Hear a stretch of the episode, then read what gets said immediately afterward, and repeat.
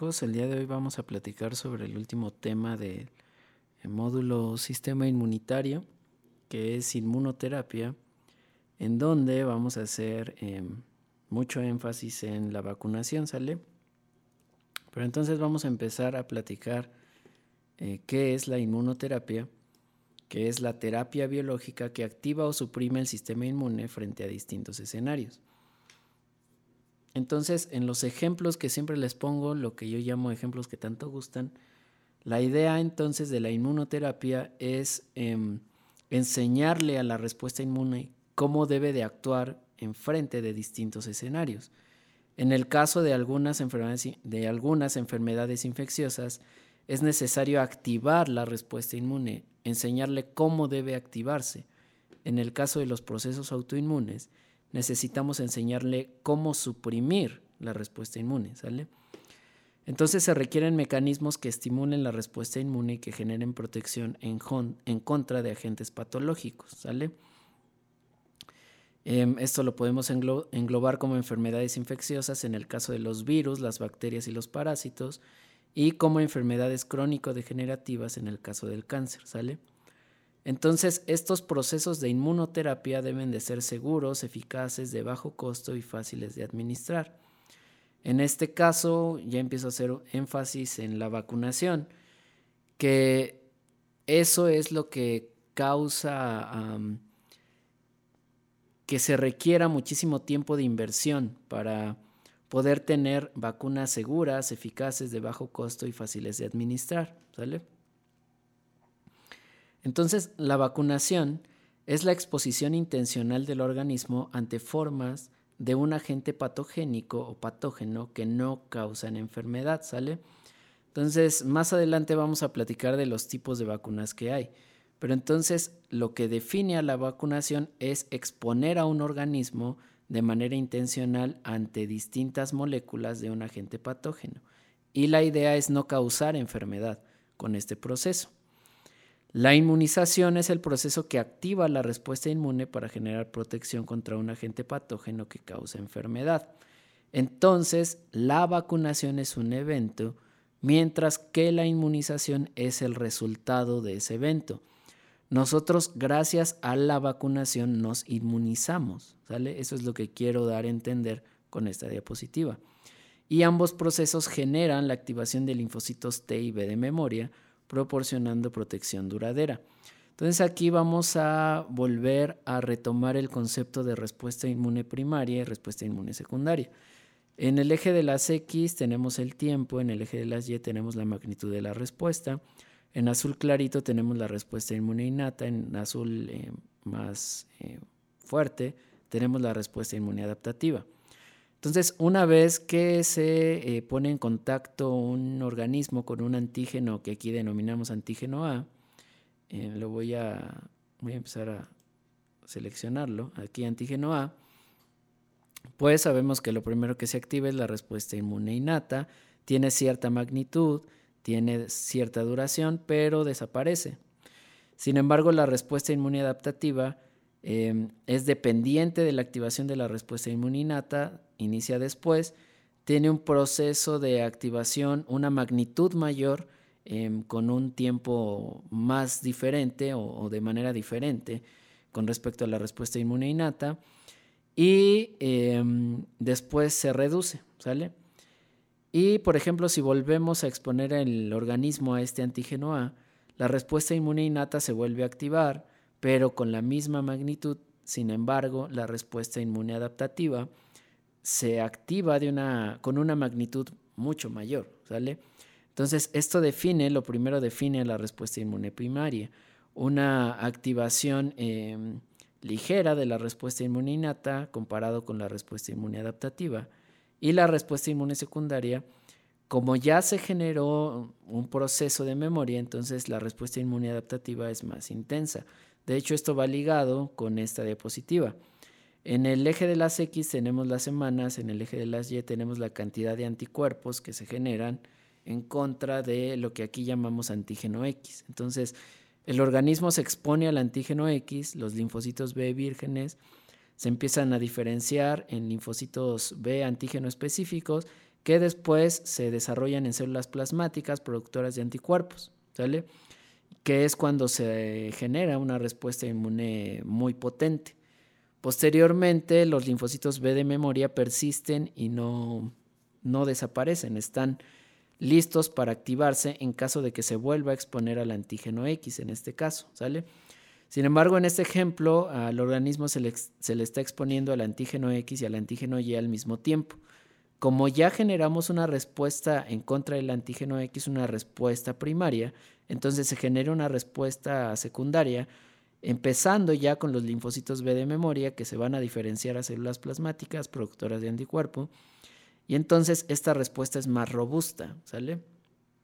Sin embargo, la respuesta en contra del antígeno Y, como apenas va a iniciar, se genera una respuesta anti-Y primaria, en donde se generan células plasmáticas, células B de memoria, pero en menor magnitud o con un menor título de anticuerpos, ¿sale?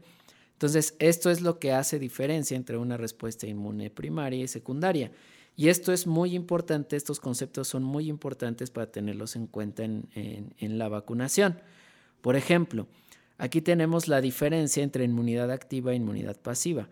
Una vez que un organismo se expone ante antígenos microbianos, ya sea por una vacuna o por infección, acuérdense que les dije que la vacunación es exponer de manera eh, eh, provocada a una persona Em, ante antígenos del patógeno al que nos queremos proteger, ¿sale? Contra el que nos queremos proteger.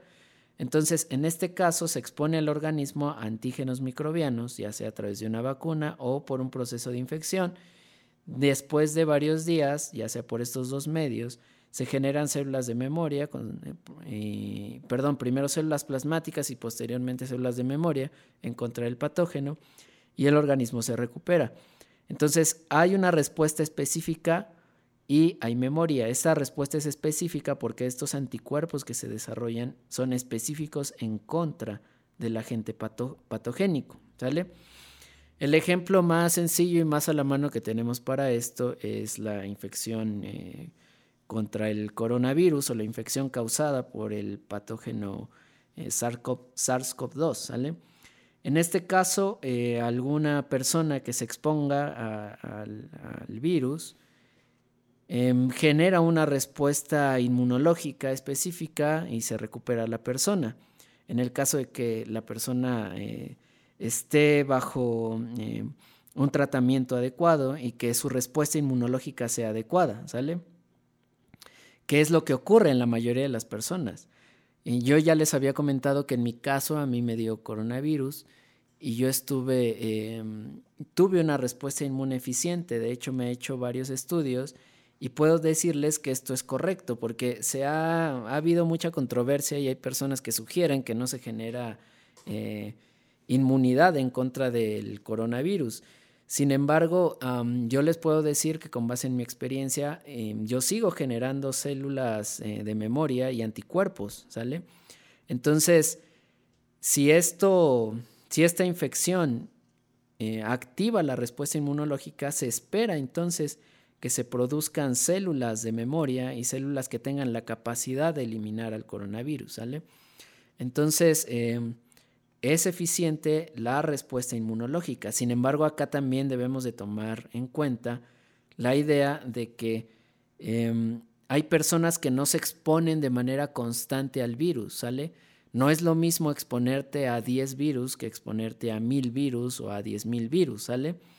Entonces, hay que ver también la cantidad con la que una persona se inmuniza eh, en contra del coronavirus, ¿sale?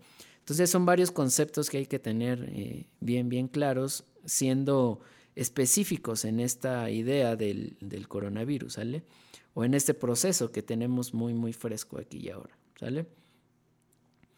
Sin embargo, acá yo sí les puedo mencionar que se genera memoria en contra del coronavirus porque hay producción de anticuerpos específicos en contra del, coronavirus, ¿sale? Entonces esto es lo que nosotros definimos como inmunidad activa y esto es lo que se espera obtener con la vacunación. Estamos esperando tener una inmunidad activa que una vez que nos expongamos nuevamente al patógeno, pues ya tenemos un proceso de desarrollo de células B de memoria y un proceso inclusive también de células T de memoria, lo cual nos va a generar eh, recuperación e inmunidad. ¿sale? En otro caso también en el cual se puede generar eh, recuperación en, contra, nuevamente regreso al ejemplo del coronavirus, pues tenemos eh, la inmunidad pasiva. En este caso pensemos que podemos aislar ya sea del, del suero los anticuerpos específicos en contra del virus SARS-CoV-2 y entonces los aislamos y se los inyectamos a personas que tengan la infección. Esperamos que las personas después de un tiempo se recuperen. Entonces, ¿hay especificidad? Pues sí, porque los anticuerpos son específicos en contra, en este caso que les estoy poniendo del coronavirus. Sin embargo, no se genera memoria porque no estamos haciendo una transferencia adoptiva de células B o de células B de memoria o de células plasmáticas. Estamos pasando solamente los anticuerpos. Y aquí pues, nos podremos poner a pensar, entonces, ¿por qué no le damos mejor las células B de memoria? No hacemos una transferencia adoptiva. Entonces, ahí va su primer tarea, chavos. Quiero que ustedes me contesten esa pregunta. ¿Por qué no podríamos eh, hacer una transferencia adoptiva de células B de memoria? Y por ejemplo, de mi, en mi caso, que yo soy una persona que ya tuve eh, coronavirus, COVID, ¿Y em, por qué yo no le puedo em, donar mis células B? ¿Por qué yo no puedo darle una transferencia adoptiva a cualquiera de ustedes para prevenir la infección? ¿Sale? Entonces es la primera pregunta que quiero que me contesten. Acuérdense, ahorita más adelante les voy a dejar más tarea. Entonces, em, como primera pregunta, quiero que respondan, ¿sale? ¿Por qué no puedo donar células B de memoria? En vez de donar anticuerpos, ¿sale? ¿Por qué no puedo darle a una persona inmunidad activa y por qué sí puedo darle inmunidad pasiva, ¿sale? Bueno, entonces contesten la pregunta y lo van a adjuntar en...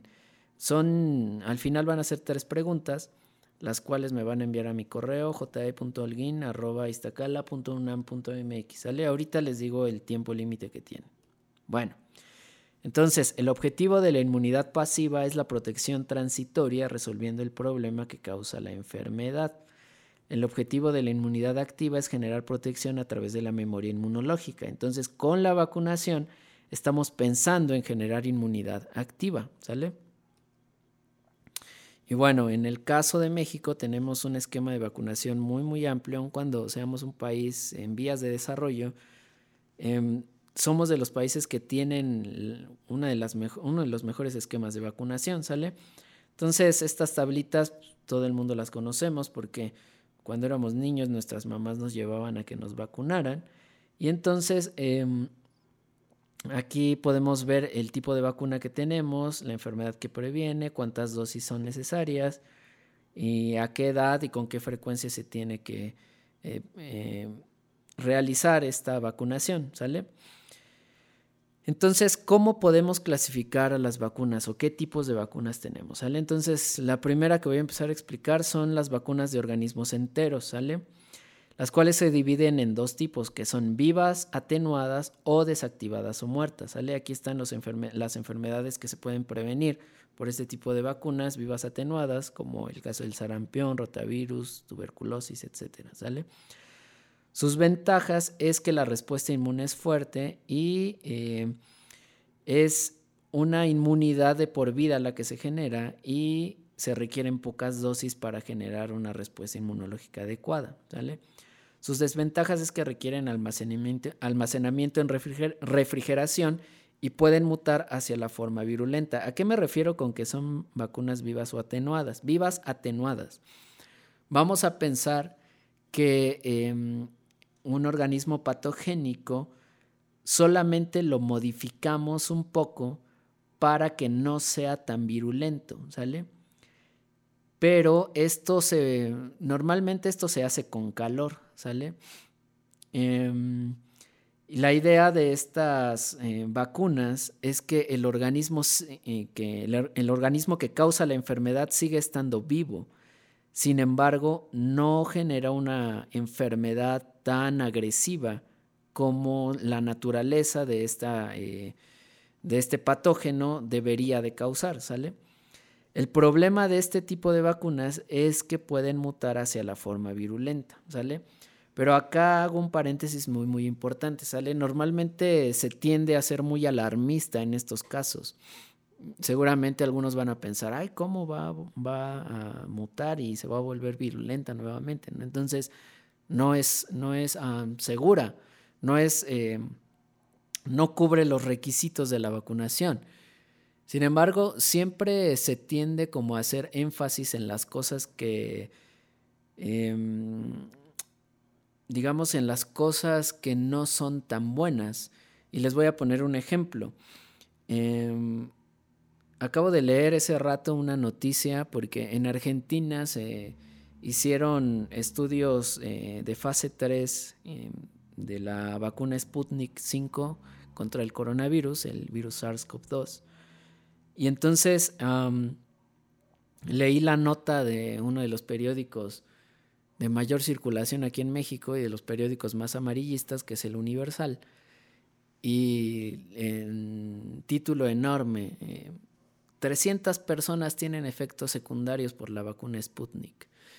Y entonces llama mucho la atención el, leer eso. Entonces ya cuando profundizas con la nota, dice, de 30 mil personas, solamente 300 tuvieron efectos secundarios. El efecto secundario es dolor de cabeza y fiebre. Entonces, pónganse a pensar, chicos, que de 30 mil personas que se administren, solamente 300, 30 mil dosis que se administren, solamente 300 personas tuvieron efectos secundarios. O sea, es el 1% de la población total. Es mínimo, ¿sale? Entonces, eh, siempre hay que ser críticos y siempre hay que leer todo el contexto de las cosas. Y también qué efectos secundarios. El efecto secundario es dolor de cabeza, o sea, eso es transitorio, ¿sale? Bueno, y en este caso de las vacunas vivas atenuadas, pues esto que puede mutar hacia la forma virulenta, pues ocurre en el menor de los casos. Nuevamente es el 1 o menos del 1%, ¿sale?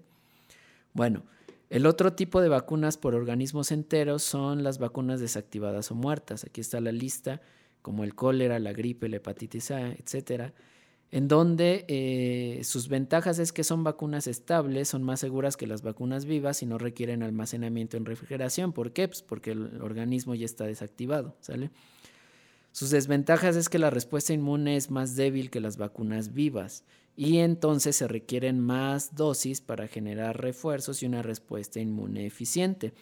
Entonces acá necesitaríamos recordar lo que les expliqué hace rato, o lo que les recordé hace rato, que es la respuesta inmune primaria y secundaria. ¿sale? La respuesta inmune primaria no es suficiente, entonces se requiere una respuesta inmune secundaria, un refuerzo para generar protección. ¿sale? Luego existen otro tipo de vacunas que son de macromoléculas purificadas, las cuales se dividen en las vacunas tipo toxoide, que son exotoxinas desactivadas. Otro tipo de vacunas de, eh, macromoléculas purificadas son vacunas de subunidad y otras son vacunas conjugadas, ¿sale? ¿A qué me refiero con esto? Entonces, las vacunas toxoide, por ejemplo, son las vacunas en contra de la difteria o el tétanos.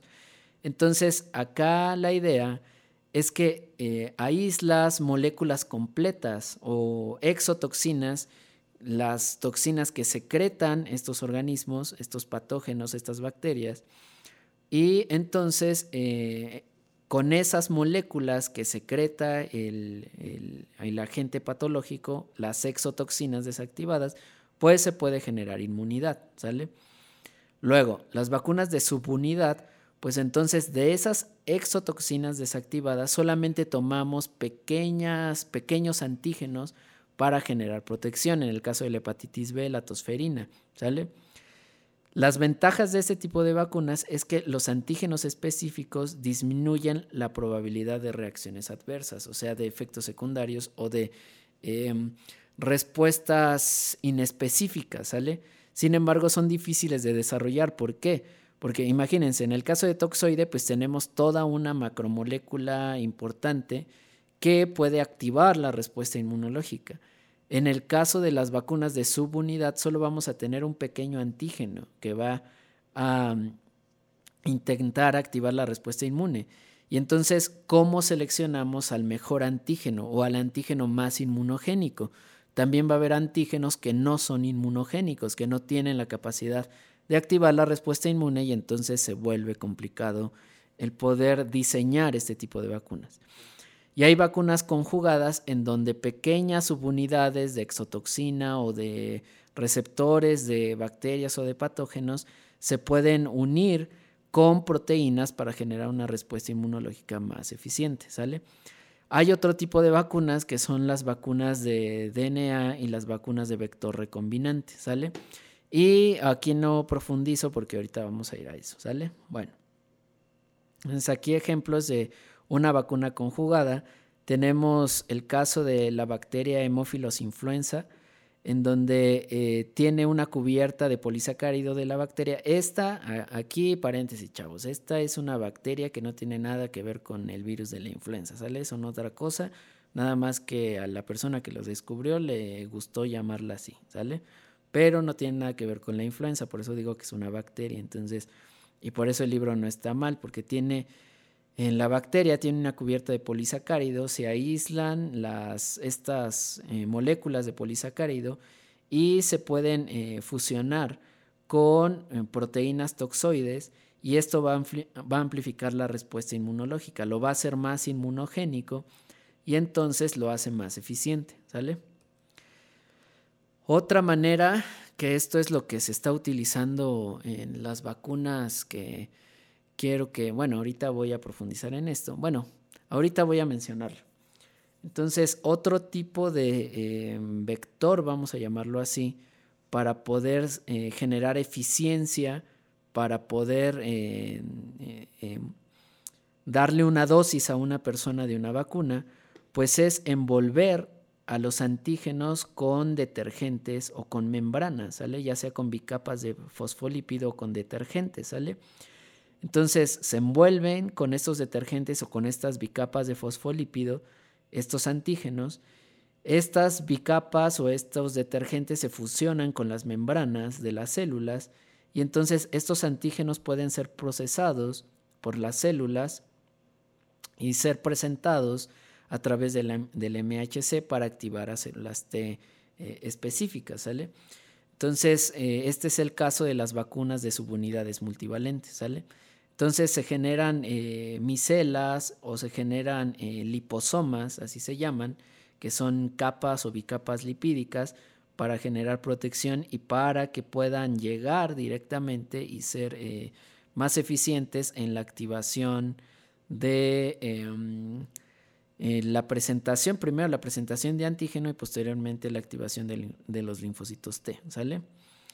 Entonces, acá va, por eso les digo que no quería profundizar en, este, en esta parte de las eh, vacunas de DNA o de vector recombinante, o vacunas de RNA también. ¿Por qué? Porque aquí va su tarea en donde quiero que además de que eh, me contesten la pregunta que ya les había dejado, como al inicio del video, quiero que primero vean este contexto. Se están desarrollando varias vacunas en contra del virus.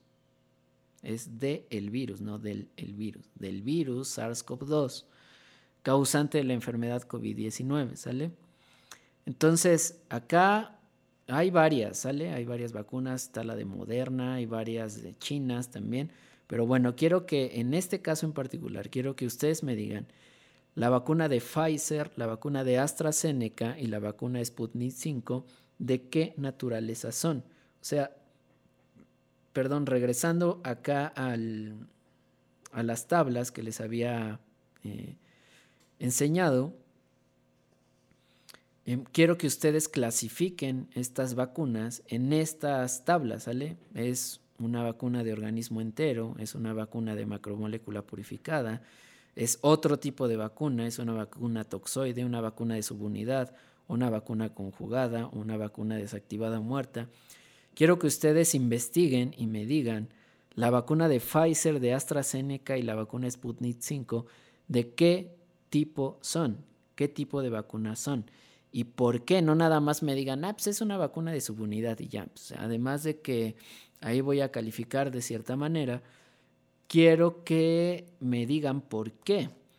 Y si alguien de verdad alguien por ahí encuentra uno de los artículos, uno nada más, porque no quiero que se claven mucho, pero uno de los artículos en donde se menciona el diseño de la vacuna o incluso uno de los em, artículos que em, explique mm, los estudios de las distintas fases, fase 1, fase 2, fase 3, em, pues lo voy a tomar en cuenta, ¿sale? Para su evaluación.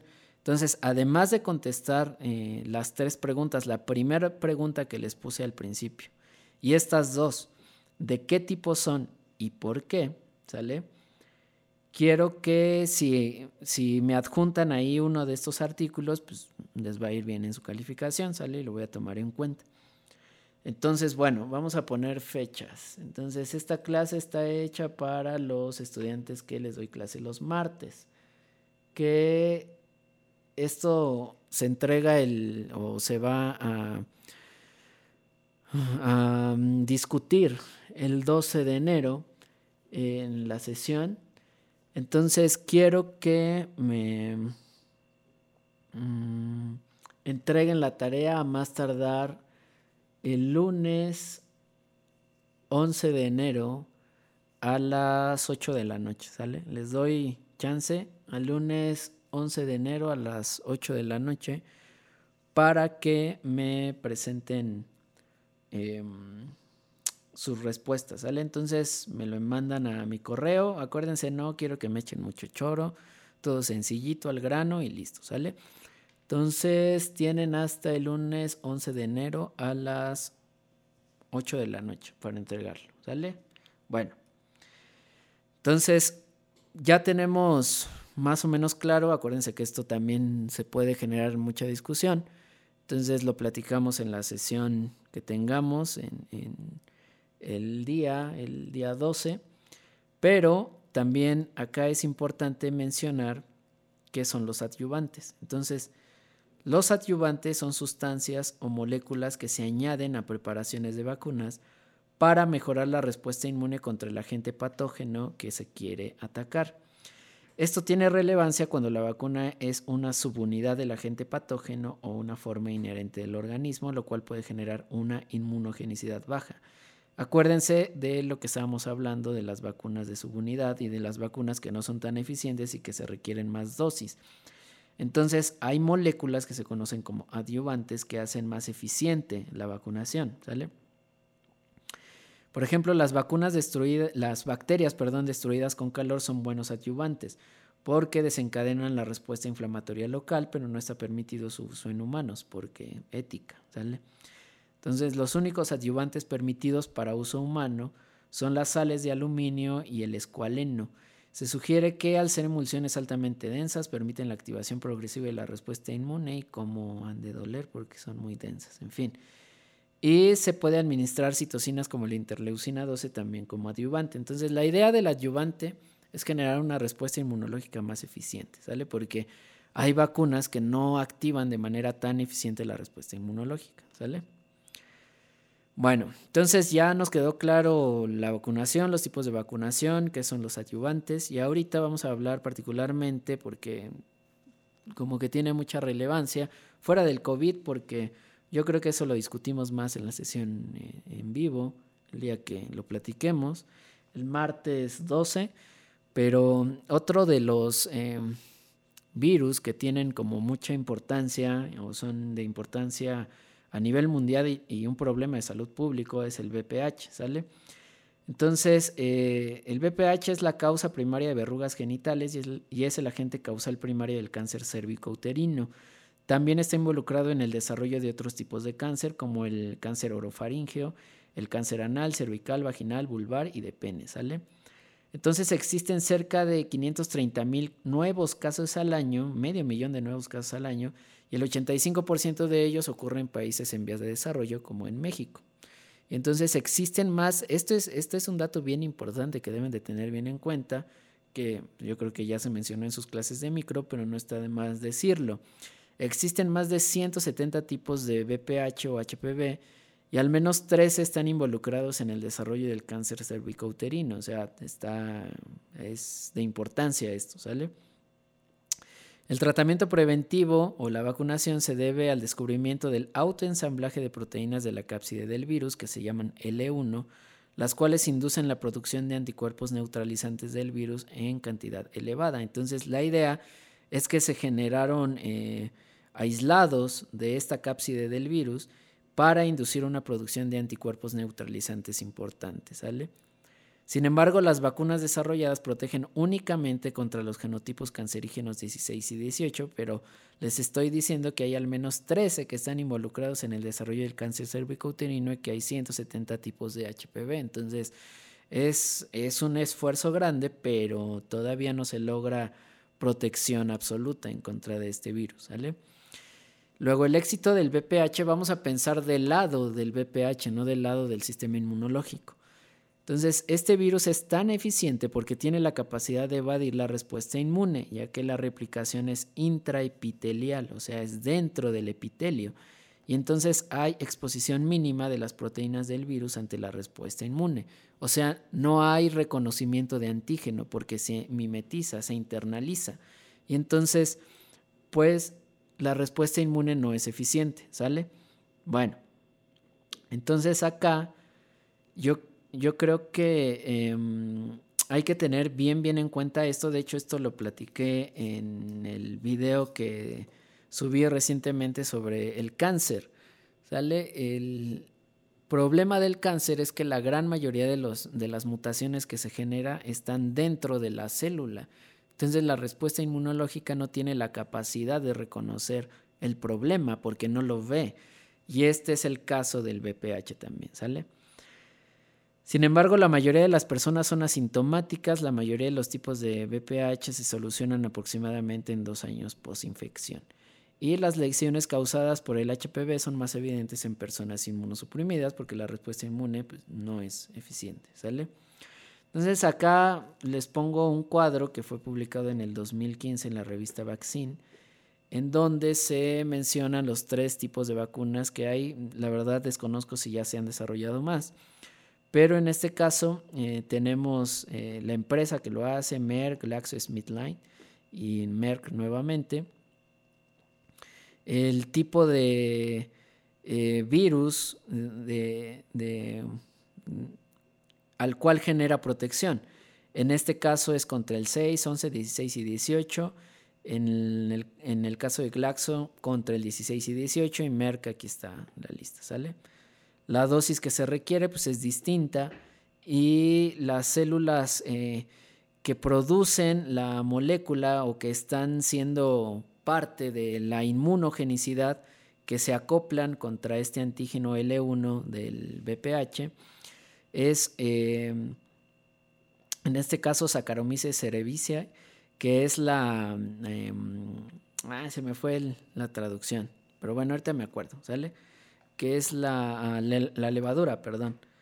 La levadura común del cocinero que expresa esta proteína, ¿sale? Entonces es lo que se le inyecta a la persona, una eh, levadura que expresa la molécula L1 del BPH y entonces esto es suficiente para generar protección en contra de este virus, ¿sale?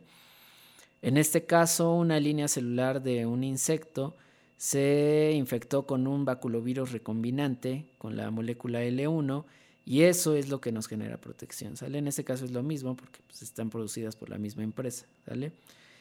Sin embargo, estas vacunas requieren adyuvantes, como en el caso de Merck requiere el sulfato de aluminio, por ejemplo.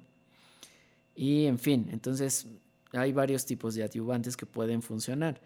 Y el esquema de vacunación es de 0, 2 y 6 meses en el caso primario. En el caso secundario de Glaxo es de 1, 0, 1 y 6 meses.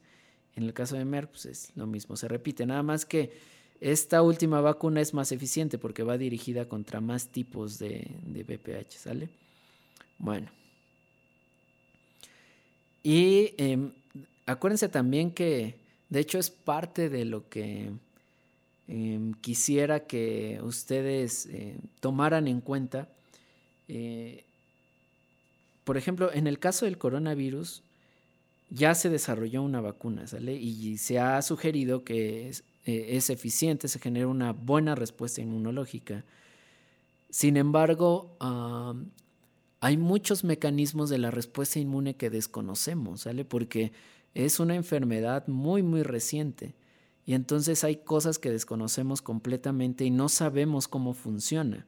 En el caso del coronavirus, vean, o sea, desde hace tiempo ya se, eh, perdón, en el caso del VPH, desde hace tiempo ya se tienen vacunas y ya se conoce que son eficientes, sin embargo, hay mecanismos de la respuesta inmunológica que todavía no se conocen, ¿sale? Y vamos a pensar que lo mismo ocurre con la vacuna del coronavirus, ¿sale?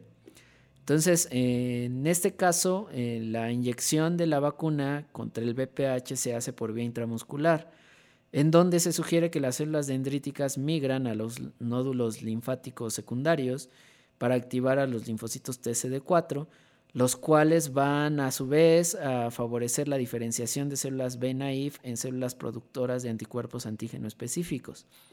Sin embargo, en este caso, y es lo que les estoy diciendo, se desconoce si esas células dendríticas tienen la capacidad de activar también a células CD8 y estas células CD8 si tienen la capacidad de eliminar a células infectadas por el virus, por el VPH, ¿sale? O directamente tendrán la capacidad de eliminar al VPH.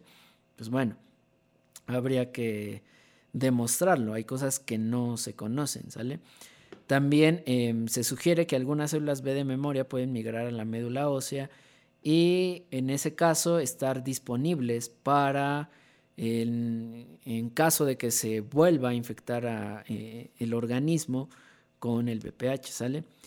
Entonces, también directamente no se sabe si las células B naive tienen la capacidad de presentar, primero de eh, reconocer a la vacuna y entonces generar anticuerpos y evitarnos todo este proceso y directamente producir anticuerpos eh, antígeno específicos en contra del virus VPH, ¿sale? Entonces les digo, hay un montón de cosas que no se conoce, se desconoce cómo funcionan los pasos, sin embargo, se sabe que funcionan.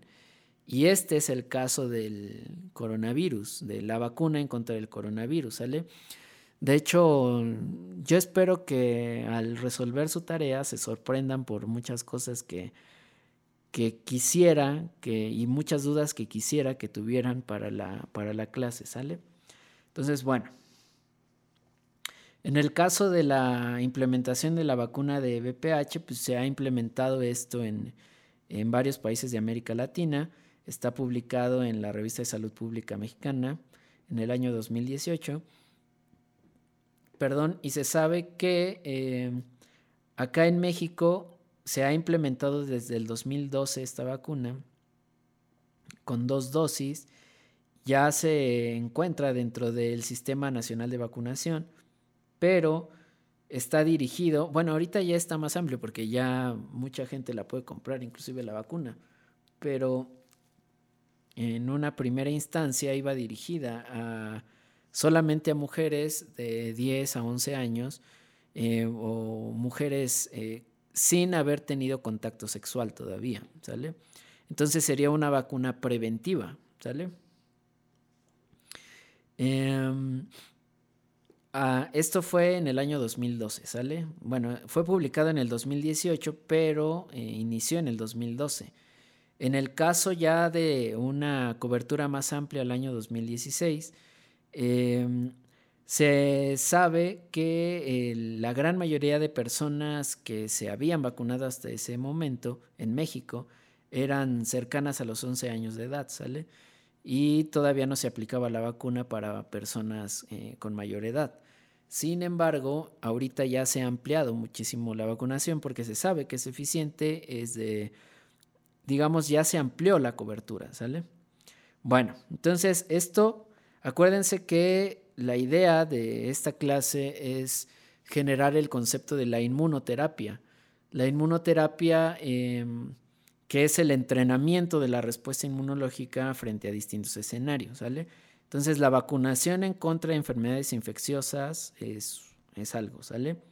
Pero también debemos de tener vacunas en contra del cáncer. Entonces, si para este momento en que ustedes ya vieron este video, pues seguramente ya vieron el video que yo preparé para mi otro grupo eh, sobre cáncer o ya lo platicamos en la clase respectiva, eh, en la sesión en vivo.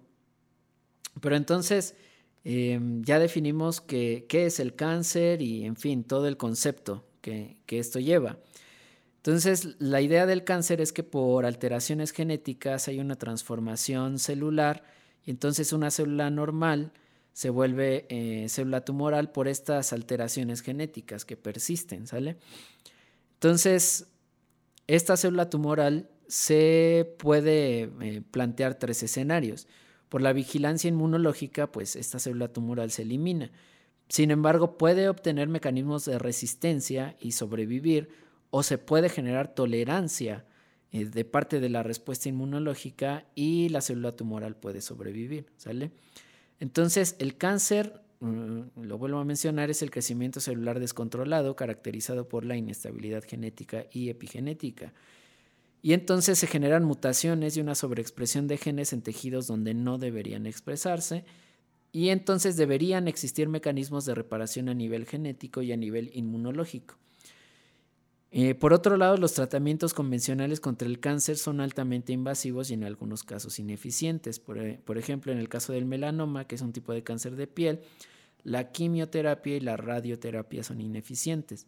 En el caso ya muy particular, entonces vamos a pensar que hay, hay tratamientos que son eficientes, pero son muy invasivos. O hay casos en los que estos tratamientos son muy invasivos y ni siquiera son eficientes.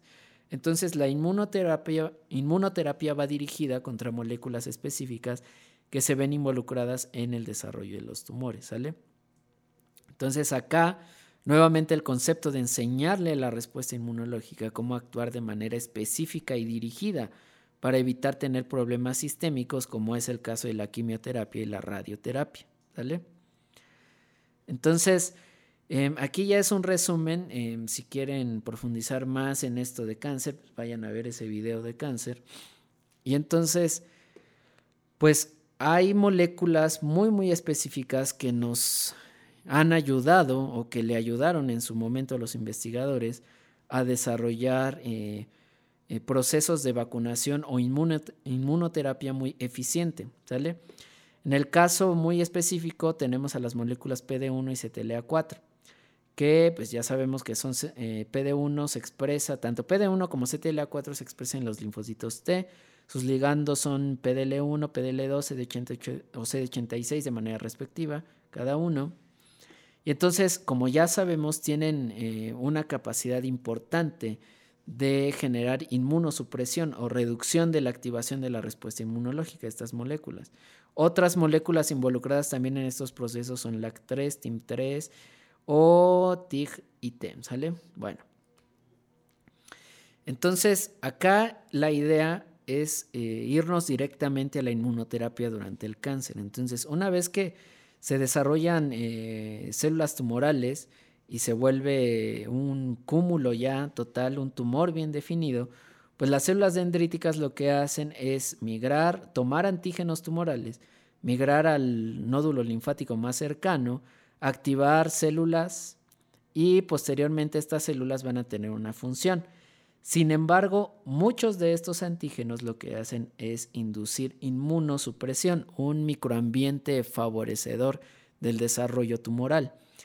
Entonces, ¿cómo se desarrolla esto? Pues a través de células T reguladoras, como ya lo sabemos, a través de células mieloides supresoras, particularmente macrófagos y células dendríticas. Y entonces estas células T y este microambiente en general es un microambiente supresor, lo cual evita una respuesta inmune eficiente, ¿sale? Entonces, hace muchos años a los investigadores, yo creo que hace cerca de 20 años, a algunos investigadores se les ocurrió, ¿por qué no inhibimos con anticuerpos monoclonales estas señalizaciones supresoras? Lo que yo les decía, CTLA4 por un lado y PD, PD1 o PDL1 por otro lado. Entonces, si inhibimos estas señales supresoras, las células T, las células B, pueden volver a ejercer una función importante, pueden volverse a activar y entonces podrían eliminar a las células tumorales. Entonces, em, ya se ha demostrado la eficiencia cuando se logra un tratamiento adecuado con estos inhibidores de las moléculas CTLA4 y PD1, ¿sale? En el caso, vamos a pensar eh, en el que ya personas se trataron con, estas, eh, con estos anticuerpos monoclonales anti-CTLA4 y anti-PD1, pues previo al tratamiento tienen cierta, cierto tamaño de tumor y distribución, tienen una alta eh, capacidad de mutación, resistencia a moléculas PD1, en fin, hay como escenarios muy, muy eh, poco alentadores, ¿sale? Tienen eh, células CD8 dentro del tumor, pero que no están siendo funcionales, tienen una mayor eh, expresión de PDL1, incremento, una expresión incrementada de CTLA4 en sus linfocitos T, hay elevado número de linfocitos T en la circulación, de eosinófilos, de TGF-beta en suero. O sea, lo que yo les quiero decir es que previo a los tratamientos con estos, estos anticuerpos anti-CTLA4 y anti-PD1, hay un escenario supresor importante, ya sea en el tumor, en las células que infiltran el tumor, las células de la respuesta inmune o en la circulación del paciente. Sin embargo, después de este tratamiento, hay una reducción importante en el tamaño de los tumores, hay una proliferación importante en las células CD8 intratumorales que son antígeno específicas y que pueden eliminar al patógeno, y hay incremento de células que tienen la capacidad de activar la respuesta inmunológica, ¿sale?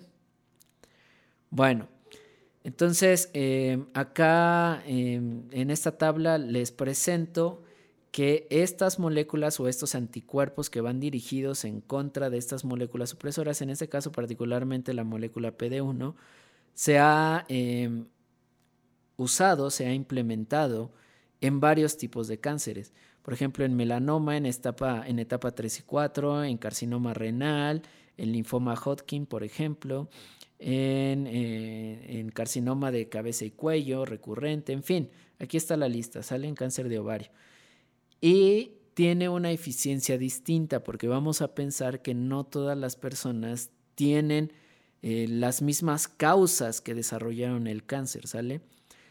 Em, lo menciono en el video de cáncer, nuevamente le hago comercial si quieren verlo. Em, ahí lo menciono, las causas del cáncer por lo general son distintas entre cada persona, ¿sale? Los eventos que generaron mutación son distintos entre cada persona. Entonces, el generar una respuesta muy, muy general es muy, muy complicado. Por eso la inmunoterapia debe de ser dirigida en contra de los padecimientos particulares que tenga cada paciente y por eso se tiene que hacer toda una historia clínica de la persona, se debe de conocer en general un montón de cosas para poder llegar a encontrar una solución muy particular para el tipo de cáncer que tenga la persona. Y no es lo mismo un cáncer de páncreas, por ejemplo, que un cáncer de colon, que cáncer de ovario, cáncer de testículo, en fin. Cada uno tiene sus particularidades, ¿sale? Sin embargo, hay historias de éxito que han generado eh, pues mucho aliento en la comunidad científica. Es el caso del doctor Allison y el doctor Honjo, a los cuales en el 2018 les dieron el premio Nobel por Fisiología o Medicina por sus descubrimientos al respecto. Estos dos señores fueron los que generaron la terapia en contra de las moléculas CTLA4 y PD1, ¿sale? Ellos fueron los que diseñaron los anticuerpos monoclonales que les he estado explicando y que también explico en el otro video de cáncer. Entonces acá pongo un fragmento de un texto que se compartió en la página oficial de Facebook del Nobel, en donde les recomiendo muy ampliamente que se suscriban. Es, es interesante porque no solo hablan de las eh, cuestiones muy particulares de la ciencia, sino también de las generalidades y desde el contexto humano, ¿sale?